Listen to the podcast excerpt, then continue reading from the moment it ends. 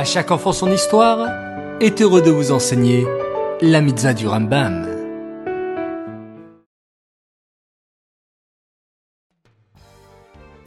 Bokertov les enfants, comment allez-vous ce matin? Baou Hashem. Vous êtes prêts pour l'étude des mitzvot du Rambam? Alors, c'est parti.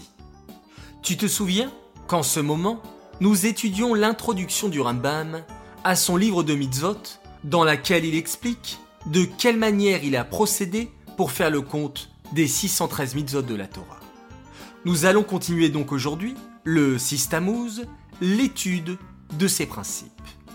Le Rambam explique qu'il n'a pas compté les ordres généraux qui s'appliquent à l'ensemble des mitzvot.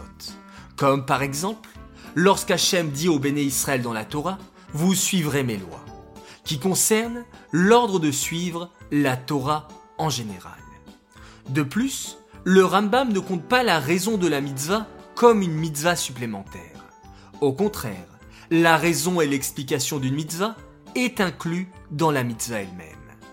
Ensuite, le Rambam explique, lorsque dans un commandement, il y a une mitzvah positive, c'est-à-dire une action à faire, et une mitzvah négative, c'est-à-dire une action à ne pas faire, le Rambam les compte comme deux mitzvot séparées, une positive et une négative.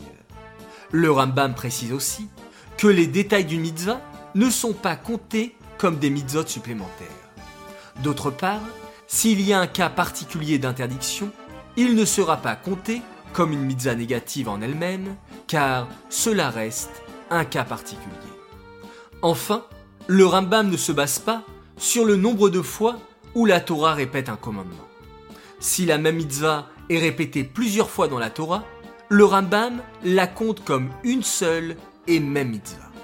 Par exemple, l'interdiction de cuire ensemble le lait et la viande est répétée à trois reprises dans la Torah, mais cela ne sera compté comme une seule mitzvah. Cette étude est dédiée les Nishmat, Gabriela Batmoshe, Aléa Shalom.